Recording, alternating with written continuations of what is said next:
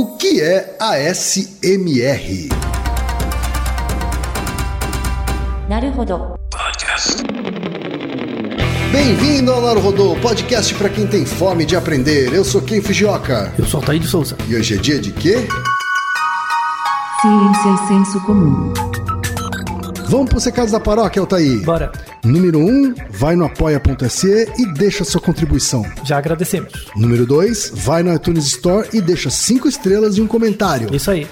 E número 3, apresente o Naruhodo para uma amiga ou um amigo que não conhece o Naruhodo ou que nunca tem ouvido o podcast. Vamos aumentar o tamanho da podosfera. É isso aí. Antes da pauta, mais um recado. O Naruhodô está abrindo espaço para o podcast das Minas, porque representatividade é importante também na podosfera. O destaque de hoje vai para o podcast Pergunta de Quinta, comandado pela Mona Motterly. Ouça o recado que ela deixou para você, ouvinte do Naruhodô. E conheça o podcast Pergunta de Quinta, com o Saque Feminista e o PDQ Veganista. Oi, eu sou a Mona Motterly, do podcast Pergunta de Quinta. Lá nós respondemos perguntas sobre veganismo e feminismo nos quadros Veg Responde e Saque Feminista. Manda sua pergunta pra gente. Você nos encontra no Spotify, SoundCloud, iTunes ou no seu agregador favorito no feed do É Pau é Pedra, o podcast colaborativo feito pelos patrões do Anticast. Caso tenha interesse em conhecer mulheres podcasters, acesse a hashtag Mulheres Podcasters. O Pergunta de Quinta e o É Pau é Pedra apoiam essa iniciativa. É uma ação de iniciativa do programa Ponto G para divulgar o trabalho de mulheres na mídia podcast e mostrar para todo ouvinte que sempre existiu mulheres na comunidade de podcasts do Brasil. Altair, mais uma pergunta de ouvintes. Não é só um ouvinte, não. Vários ouvintes, Altair. Você consegue fazer aquela vozinha assim, bem. Aquela assim. Isso, muito bem. Será que vocês estão Passar a gostando? mão num tecido. Será que vocês gostam? Estão gostando? Olha, eu acho meio bizarro, mas vamos lá. A pergunta veio do Danilo Galvão, que tem 34 anos, é funcionário público de Pouso Alegre, Minas Gerais, Altair. Ô, mineiros, abraço. Ele manda o seguinte: Olá, amigos do Naruhodô. Há muitos anos eu sinto uma espécie de formigamento no couro cabeludo. Isso mesmo, um formigamento que fica pulsando no couro cabeludo e que se espalha lentamente pela nuca e costas.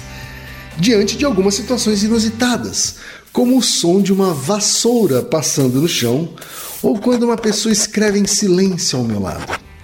Apesar de ser uma sensação agradável, sempre achei isso curioso. Nunca havia comentado isso com ninguém, mas há uns dois anos comentei com o meu irmão caçula que disse sentir a mesma coisa. Aí então fomos procurar na internet e, para nossa surpresa, descobri que esse fenômeno tem nome: ASMR, que é a sigla em inglês para Resposta Sensorial Meridiana Autônoma. Alguns também chamam de orgasmo cerebral. Também descobri, para o meu espanto, que existe toda uma comunidade no YouTube dedicada a simular as tais situações inusitadas, sons, movimentos, que causam essa sensação chamadas pelos youtubers de triggers ou gatilhos. Os vídeos têm milhões de views, basta digitar ASMR na busca. Procure. E devem parecer bizarros para quem não sente o ASMR. Você tem razão, viu, Danilo? Para mim é é meio caso. bizarro, é. Até onde pude perceber, são poucas pessoas que sentem isso. E a gente vai colocar no link, né, do, Um no post um exemplo. Gostaria de saber se alguém já desvendou esse mistério chamado ASMR, já que a maioria dos resultados que o Google retorna são de páginas criadas por entusiastas. Um abraço! É, então. Alta aí também, ó. Uma pergunta do Marcos Roblers, que eh, pergunta complementar, que é sobre o ASMR ajudar ou não com problemas de insônia. E o Vinícius Zu, de 31 anos, analista de sistema de São Carlos, São Paulo, que também mandou essa mesma questão do Danilo. Altair. Qual a explicação científica do ASMR, Altair? Então, o povo que perguntou do ASMR, o nosso ouvinte descreveu muito bem o processo.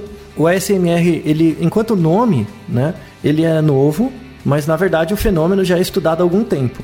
Antes de ouvir a resposta, vou recomendar para quem não ouviu, ouça outros dois episódios do Naruhodo que complementam muito bem esse. Tá. Tá. Um é episódio número 57, que é por que que existem certos sons que nos arre- arrepiam. E pra mim a obra-prima do Reginaldo, que é o melhor episódio que o Reginaldo já produziu, que é o 74, que é por que músicas nos arrepiam, tá? Que é um complemento do 57. Tá? É um Então- show de trilha sonora. Verdade, é muito, muito bem feito, viu, Reginaldo? Parabéns. Ai, Reginaldo, você é tão bom pra mim. Então ouça esses dois, porque as explicações que eu vou dar aqui são complementadas por esses dois episódios, tá? O SMR, traduzindo para o português, seria Resposta Sensorial Meridiana Autonômica. Esse nome não tem nada de científico, assim, não tem nenhuma entidade médica, clínica, nada. Ah, é? Não, não tem nada. Quem é que criou esse termo? Então, ele foi a primeira menção ao SMR foi em- nas redes sociais, assim, por na internet, foi em 2007, Certo. né, que um no Reddit lá alguém comentou que sentia isso. Em 2010, uma moça chamada Jennifer Allen, né, que era entusiasta dessa de um tipo entre aspas de tratamento ou de culto a es- essas sensações, né? Organizou um grupo, uma- um grupo de ASMR para desenvolver a prática e desenvolver vídeos e ver que estímulos geravam mais reação, menos. E aí cunhou-se o nome e ele ficou popular. Né? Certo. Aí o YouTube virou um centro. YouTube, tudo que você pode imaginar deve ter, né? Não é? Eu nunca achei nada que eu. Tipo, a não ser coisas muito, muito técnicas, assim, de matemática, que às vezes você não acha, mas coisas de zoeira, nossa, qualquer. É impressionante, Qualquer né? coisa. A falta de louça pra lavar. Pois é, né? Mas é impressionante mesmo. E aí você recomendo, procure a ASMR, você vai ver um monte de coisas. O que que gera o ASMR? Em geral, sons, né? Principalmente sussurros, toques. Sabe, eu não sei o nome disso, mas sabe um, um, um aparelho, um, um negócio que é tipo uma garrinha, que tem cinco arames? É uma- aquela aranha pra massagear a cabeça? Isso, assim? isso. São cinco, cinco Que arames vende, no, com uma... que vende no semáforo? Vende em qualquer lugar, em umas feirinhas você acha, né? São cinco arames com uma bolinha e você passa na cabeça, né? Sim. Então, tem pessoas que toda vez que passa na cabeça, sente, né? Sente esse, esse, esse formigamento, às vezes desce as costas e tal. Tem gente que a primeira vez que isso, que ela nunca foi experienciou esse, essa sensação, na primeira vez ela sente, depois não sente mais, Certo. tá? E tem pessoas que adoram, pega, fica passando em si mesmo. Sim. Tem, tem vídeo de cachorro, passando no cachorro, o cachorro sente também e tal, né? Então, a sigla, né, o autonômico, quer dizer que é, um, é uma resposta espontânea, você não tem controle sobre... É involuntário. É involuntário, você não tem controle sobre a- a- o, o formigamento. É sensorial porque estimula algum órgão sensorial. Em geral é som, mas pode ser toque, pode ser sinestesia, que é a mistura, né? Então, quando uma pessoa passa a mão num tecido perto do microfone, você tem a sensação de que você está tocando também, né? Então, dá uma, uma coisa. O meri- Eu não tenho essa sensação, mas algumas pessoas têm. é Algumas pessoas têm muito. Tem variação inter- inter- interindividual, não é pra todo mundo. Algumas pessoas têm muito, outras têm um pouquinho. Então sente uma vez, sente outra e beleza. E outras não tem. Tem alguma coisa a ver com célula espelho, isso, assim? Não, não, não. Então, mais, é, é- é mais eu- interessante é, que é como isso. se as pessoas vissem alguém sentindo esse prazer e, e, e tem esse prazer também. Você consegue, mesmo pessoas que não têm a SMR não sentem, conseguem. Por exemplo, se uma pessoa está vestindo uma roupa, você consegue sentir. Neurônios de espelho, na verdade, eles são estruturas neurais que existem em várias áreas, que é onde não tem a ver com empatia. Na verdade, é quando uma pessoa está executando uma tarefa motora, você sente que também está executando. Certo. Tá? Então, é, o ASMR, na verdade, ele é uma superestimulação disso. Você sente mais do que só a execução da tarefa. Então, por exemplo, se eu vejo alguém. Isso qualquer pessoa tem isso. Imagina que eu vejo alguém com uma britadeira na rua, batendo na britadeira. Se você estiver muito perto, você sente a vibração em você e parece que você está na britadeira, sabe? Sim. Isso todo mundo consegue, né? Quando você tem uma super estimulação empática, assim, pelo lugar da pessoa, às vezes você se sente bem, porque você sente a sensação que ela está sentindo, seja pela voz, cochichar e tal, né? Então, autonômico, porque é espontâneo, sensorial, porque são os órgãos sensoriais, meridiano, porque essa sensação de formigamento, ela não é constante. Então, você vai ouvindo o som lá, cochichando, essa sensação de formigamento vai aumentando, vai aumentando, até chegar num clímax mesmo. Por isso que muita gente chama de orgasmo. Mas não tem a ver com excitação sexual.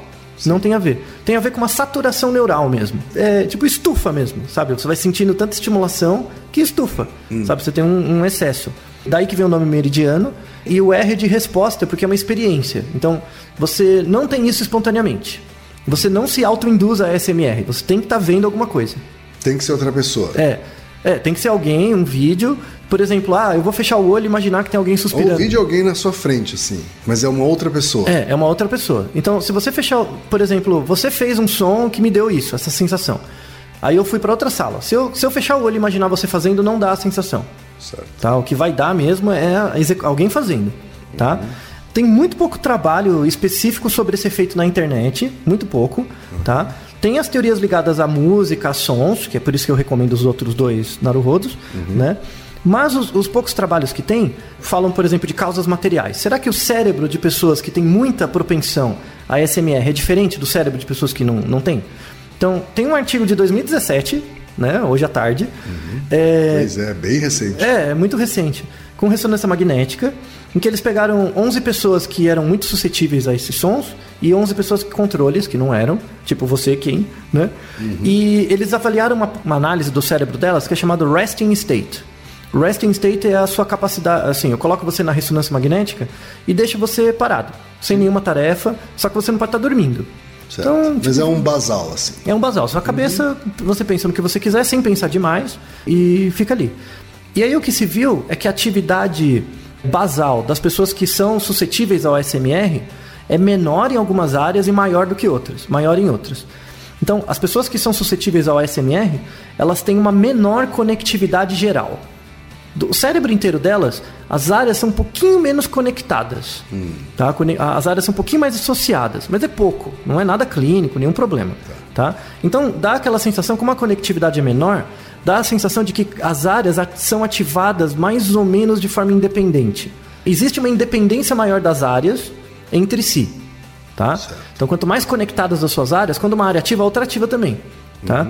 Quando você tem menos conectividade, talvez uma área ative e a outra não. Ou seja, você pode ter experiências de uma certa ordem numa área e, e não em outra. Entendi. Tá? Dá uma certa dissociação leve, né? Que, de novo, não é nada clínico. Tá? E as pessoas que têm o SMR ativado com maior frequência têm uma maior conectividade do que o controle em áreas principalmente occipitais e temporais. Temporal é do lado do cérebro, occipital é atrás. Tá. Então elas têm uma maior desconexão geral do cérebro, mas uma maior conectividade para perceber estímulo visual e motor. Então o cérebro dela, por um mecanismo top-down, né? O cérebro dela produz maior excitação visual e motora, e como o cérebro como um todo tem uma menor conectividade, esses estímulos são produzidos e não são é, inibidos em outra área. Então é como se o corpo produzisse um pouco a mais do que a média. E isso chama pré-estimulação. E é um pouco a mais? É muito mais? É bem pouquinho. É É bem- bem- não precisa de muito. É bem pouquinho. Então é como Mas é diferente. É diferente. A, a- a ressonância? É, no estu... na A ressonância ressonância de um cérebro que não é estimulado por SMR e o que é, é um pouquinho tem diferente. diferença. Tem, tem diferença funcional. Então, Certo. de novo, o que, que é a ressonância funcional mede? Ela mede a quantidade de oxigênio é, e de sangue que passam por áreas, pelo padrão de atividade de oxigênio, Uhum. né, que é isso que propicia a atividade neuronal, né, principalmente. Uhum. Então, essas pessoas do ASMR, elas têm uma menor conectividade geral, mas elas têm uma maior atividade do visual e motora. Então é como se o cérebro delas, o default, né, que chama Default Mode Network, o default delas é um pré-ativado. Ela tem um pouquinho mais de tendência a ser ativado por estímulos motores e visuais. Certo. Quando ela vê um vídeo de alguém que está gerando isso, tipo, dá um overload, né? Dá um excesso. Então ela está vendo esse estímulo, sendo que ela já tem uma pré-ativação, então o resultado disso gera um efeito maior. Certo. Entendeu? Pessoas que não têm isso, não têm essa ativação, quando ouve a voz, tem uma ativaçãozinha, mas não reverbera em nada físico. Então, Né? essa pessoa que tem essa, vou chamar aqui, talvez erroneamente, de hipersensibilidade, É, pré-ativado, pré-ativação, né? Uma É, essa pré-ativação, ela também pode perceber diferente, por exemplo, determinadas cenas de filmes. Essa é a ou ideia. cenas de comerciais de TV. Isso, ou- isso. Essa é a proposta principal do episódio, é sair um pouco do ASMR, porque virou um culto mesmo, né? Sim. Virou um culto, porque, porque as pessoas que são propensas são muito propensas, e é, elas gostam, é gratificante para elas, ué. Não tem problema. Só que isso pode ser usado em outras áreas, sobretudo a publicidade, né? Então esse ASMR, depois de 2010, virou uma onda mesmo. Não se tem estudos ainda de prevalência, quantos por cento das pessoas têm uma sensibilidade maior ou menor. O único estudo que eu achei que é mais ou menos é em torno de 6%. 6% da população é mais suscetível a ter essas sensações. Certo. Tá? E como o seu cérebro, aí eu tô falando de causa material, né? A estrutura do cérebro. Isso reverbera na causa formal, que é a, a como as áreas cerebrais se interagem, né? É, tem um artigo também de 2018, ó, acabou de sair, saiu agora, dois minutos, que relaciona. Tudo graças ao YouTube, né? Esses estudos aí. É graças ao YouTube. Não, já, já se tinha uma teoria relacionada com música. Por que, que músicas arrepiavam a gente? Sim. Só que agora, por conta do YouTube, é, a teoria é a mesma, só que adaptada para esses fenômenos sociais, né? E esse artigo recente fala o seguinte, que existem certas diferenças de personalidade entre pessoas com maior tendência a SMR e outras menores, tá? E eles utilizam o Big Five, que de fato é o melhor critério para avaliar a personalidade. Sim. Que Ouça, a gente já mencionou, né? isso, ouça o nosso episódio sobre se testes de personalidade funcionam, que a gente coloca o Big Five como, por enquanto, o melhor método. Tá? Então, pessoas mais suscetíveis ao SMR, no segundo o Big Five, eles têm uma maior quantidade de neuroticismo. O que, que é neuroticismo? Então, as pessoas que gostam, que sentem o ASMR, têm uma maior quantidade de neuroticismo, que é a capacidade de sentir estresse e ansiedade. Elas se sentem um pouquinho mais estressadas e ansiosas. E isso tem a ver com a pré-ativação, né? Dos estímulos. Gera um comportamento, não um comportamento motor, mas um, uma pré-ativação para ser um pouquinho mais estressado e ansioso. De novo, não é clínico, você não é doente. Para com isso, tá? É só uma diferença aí Pequena. entre o, esse- o que tem e o que não tem. Isso. Ah. É, mas é, é totalmente normal, tá? Então você tem um, pouquinho, um nível um pouquinho mais alto de estresse e ansiedade, ao mesmo tempo, um nível maior de abertura a novas experiências. São pessoas assim, uma tendência a ter abertura a novas experiências. São pessoas mais extrovertidas, também, que é um outro nível do Big Five. E são pessoas que têm uma menor atenção a detalhes, tá? Então, é- essas são as características básicas das pessoas que são mais suscetíveis ao SMR, tá? Então, um pouquinho mais de estresse e ansiedade, busca novas experiências, um pouquinho mais extrovertido e uma menor atenção a detalhes. Eu chutaria que seria maior a tensão, mas é menor. Então. É menor, então, por quê? Por que, que você, por exemplo, não tem o SMR, não sente nada? Você pode ser meio contrário dessas coisas, Eu certo? sou um detalhista do cacete. Exato, é isso? isso. Reginaldo, você sente isso também, Reginaldo? Veja um vídeo desse pra você ver se você sente alguma coisa. É, então. e o ouvinte também, né? Exato, Tá faça esse convidado aí. teste. Então, o, o- na verdade, a, a suscetibilidade a esses sons reflete um padrão. Não é inato, Se mas... for só som, essas pessoas também sentem alguma coisa? Sim, O som de tecido se esfregando. Sim, aí entra na Então, teoria. Reginaldo, vamos colocar um pouquinho de som aqui. Isso, de mexer Dos tecidos. tecidos se esfregando. Os sussurros, sussurros. Não, não assustadores, não assustadores. Né? Do- igual os vídeos do YouTube do ASMR. Isso, põe um. Aí um depois a segu- gente volta. Põe uns segundinhos, põe uns segundinhos.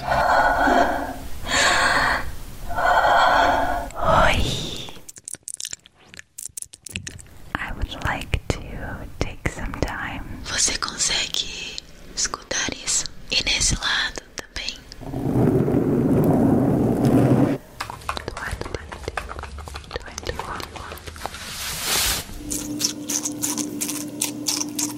Então você viu que tem causas materiais, causas formais, né? E essas duas causas refletem no comportamento, por isso que tem uma onda de pessoas, né? E na, na verdade agora tem o efeito contrário.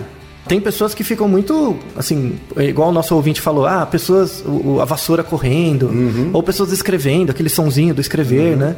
Gostam muito. Mas tem pessoas que ficam extremamente irritadas. Então, eu, a gente recebeu um e-mail aqui, ó, tá aí da Bruna Bom, que tem 19 aninhos, é diretora de arte e estudante de publicidade de Cuiabá, Mato Grosso. Altair. Isso. Qual a pergunta dela? Ela diz o seguinte, ó, hoje cedo minha mãe me marcou em um post no Facebook que, que continha um link com sons de mastigação. Ela que se irrita muito com gente mastigando, supôs que essa manchete sugeria algo verdadeiro. Porém, eu, como ouvinte assídua do Naru Rodô, gostaria de saber o que a ciência tem a dizer sobre isso. E esse capítulo responde a sua Ah. pergunta. Só que no efeito contrário. Hum. Então, do mesmo jeito que tem pessoas que são muito. Quer dizer, ela sente a SMR, só que ao invés Ao de sentir contrário. prazer, ela sente desprazer. Isso. E, e isso é, não é incapacitante, mas é extremamente incômodo. Tem pessoas que ficam realmente bravas, assim, e geram, entre aspas, uma certa fobia social. Ela se afasta dos Uhum. outros, das coisas. Mas isso acontece pelo mesmo mecanismo. Você tem uma pré-ativação um pouquinho maior, só que a sensação que isso gera em você é de desprazer e não de prazer. né? A Leila se irrita comigo, assim. Quando eu, quando eu tô comendo algum biscoito que é crocante, E faz um nheque-nheque faz assim. um... Ela se incomoda profundamente. Então, e você tem os mistos. Hum. De novo, tudo isso aqui são nomes, mas tem variabilidade comportamental.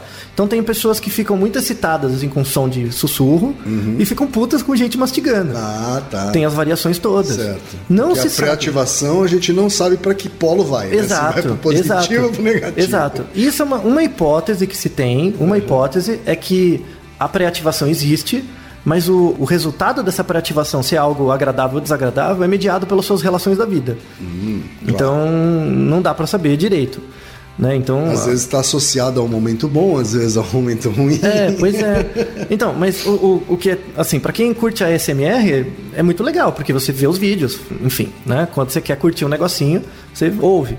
Mas no caso do nosso ouvinte aí que fica brava, é muito triste, né? Porque não tem uma cura, não, é um- uma doença, é uma característica. Protetores auriculares. Por né? exemplo. É a única- É, é uma condição. Mas, mas veja que isso afeta, por exemplo, a profissão que a pessoa vai escolher, onde ela vai estudar, se for muito grave. verdade. Afeta muitas coisas. Imagina você andando no metrô com essa sensação. Nossa, você fica extremamente irritado, estressado, né? sim. Então você tem que andar. Muita gente, por exemplo, anda ouvindo música. Verdade. E, e aí. E muita gente investe centenas de dólares num fone que tem noise canceling, né? O- Isso. O, cancelamento de ruídos. Exato, exato. Tem um mercado grande para isso. Uhum. E aí a gente entra na, na, na parte final, que é a propaganda. Uhum. Né? A propaganda está começando, por conta do buzz né, disso, né, Uhum. do ASMR, está começando a produzir peças publicitárias que estimulam isso. Vamos deixar no episódio, no post. É, porque tem, tem uma clássica da IKEA, que Uhum. é aquela loja de móveis de design barato, Uhum. né? Ou móveis baratos, mas com design. Uhum. né? Uma espécie de toque-stock sueca. Que fez um vídeo aí de meia hora, alguma coisa do gênero, né? Anunciando os produtos. É, com produtos da IKEA, né? Que vão desde roupas de cama até objetos de decoração, com sons de mão passando em cima de algodão, É, né? E, e coisas do gênero. Quem né? curte indo, ASMR indo nessa mesma vibe É. aí desses vídeos malucos. Então, quem curte a SMR vai ficar doidíssimo vendo essa propaganda. E a proposta era essa mesmo, né? Era eliciar isso. E aí tem uma coisa interessante que é para as teorias de comunicação, para a formação do publicitário. E aí eu vou ser chato de novo com a formação do publicitário, porque eu, eu dou aula na ECA e isso me incomoda. No começo do curso da ECA, você aprende as teorias de comunicação, que é legal, é útil, é importante, tal, tal, tal, discutir. Mas tem um erro crasso na boa parte das, das teorias de comunicação. Esse é um erro errado, não é um erro, pode ser, é um erro errado. Certo. Sabe? Boa parte das teorias de, de comunicação no Brasil assumem isso como premissa, está completamente errado. Que é uma questão básica da psicologia, que é, é muito viés da USP e do, da SPM um pouco, tá? Mas outras faculdades adotam, né? Porque todas, muitas delas vieram desse eixo, né? USP e SPM que é falar que a linguagem estrutura a realidade. E aí você parte disso como premissa para falar da linguagem publicitária, de emissão, recepção e vai tudo embora. Isso está errado, sabe? A linguagem não estrutura a realidade. Então eles começam a falar, eles jogam toda a psicologia do desenvolvimento fora, começam a falar de Bakhtin, falam do Vygotsky e vai para frente. Tá tudo errado. Tá? Então, esse exemplo da IKEA é um exemplo de uma propaganda super eficiente que não tem linguagem. A linguagem tem assim o anúncio dos preços, mas o que gera uma pessoa normal falando, ah, esse produto custa 10 reais, e uma pessoa sussurrando 10 reais, é esse efeito. Então, se você não colocar, por exemplo, Não tem exatamente uma narrativa, assim. não né? tem narrativa. Não, e não é para ter narrativa, é para estimular essa coisa sensorial mesmo. E às vezes, mesmo se não tivesse voz, não, não tivesse anunciando nada, só para mostrar essa propaganda passando, a pessoa talvez fosse na loja, sabe? Então, o, o- a relação entre receptor e emissor, antes da linguagem, ela é mediada por causas materiais e formais, né? Que tem a ver com... Por isso que o publicitário tem que entender um pouco o cérebro, um pouco a, a psicologia do desenvolvimento, a psicologia experimental um pouquinho, né? Só que os cursos de psicologia são horríveis. A psicologia no Brasil é meio ruim, né? Então não podia esperar menos das áreas associadas. Mas a, a, a publicidade, ou pelo menos a formação do publicitário, ia ganhar muito se você quebrasse certos paradigmas escolares né, da formação do publicitário. Uma delas é que não existe, liga existe uma ligação posterior, mas não existe uma ligação de base entre pensamento e linguagem. Tá? O pensamento surge do comportamento motor, ele não surge da linguagem. A linguagem é um comportamento motor também, é uma exadaptação motora. A gente pode até fazer um episódio sobre isso, de linguagem, tal, tal, tal, mas é, é, isso é o consensual, que existe o comportamento motor, ele vai acontecendo, a mente é um produto disso e a linguagem é um produto posterior. Né? Então, por exemplo, propagandas que você faz para criança, por que, que elas são, têm uma discussão muito grande? Não é porque ah, você vai condicionar a criança. Não. É porque a propaganda afeta a criança de um jeito muito maior do que você acha que afeta. Porque não usa linguagem. Claro. Não, não usa linguagem. Usa essas questões motoras, de cor, de forma, né? Quer dizer, uma, uma criança aprende, antes de ler uma marca escrita, ela aprende o visual daquela marca. É isso. Aprende o, o design, a forma, a cor. Quer dizer, você pode perguntar para uma criança analfabeta o que está escrito no logotipo da Coca-Cola. Ela vai saber dizer que é Coca-Cola. Isso. Porque ela aprendeu que aquelas cores, com aquelas formas, são Coca-Cola. Isso, ela tem gente que não sabe escrever o próprio nome, mas sabe ler os logos das coisas. Isso é muito grave, sabe? É- é- é- a, a formação é, do publicitário é deficitária nisso também. Então, para encerrar, gente, assim, o, tópico é interessante, é super divertido Tem mesmo. vários outros temas relacionados, Tem, né? tem. depois a gente volta a É. falar sobre eles. né? Eu vou, eu vou deixar só como gancho, assim, que outros episódios que podem surgir daqui. Como vocês já viram que a predileção por esse tipo de vídeo tem uma certa relação com a personalidade, e pessoas têm personalidades diferentes, né? Deve ter outros vídeos que, por exemplo, quem não sente nada com a SMR, ele acha como uma viagem completa. Será que tem algum vídeo que o Ken vai ficar todo bugado, viciado, né? Então, na verdade, a gente tem três, uma distinção inicial básica três tipos de vídeo que pode prender as pessoas. Tá? Você pode fazer um teste inicial. A gente vai falar em outros episódios dos outros dois tipos.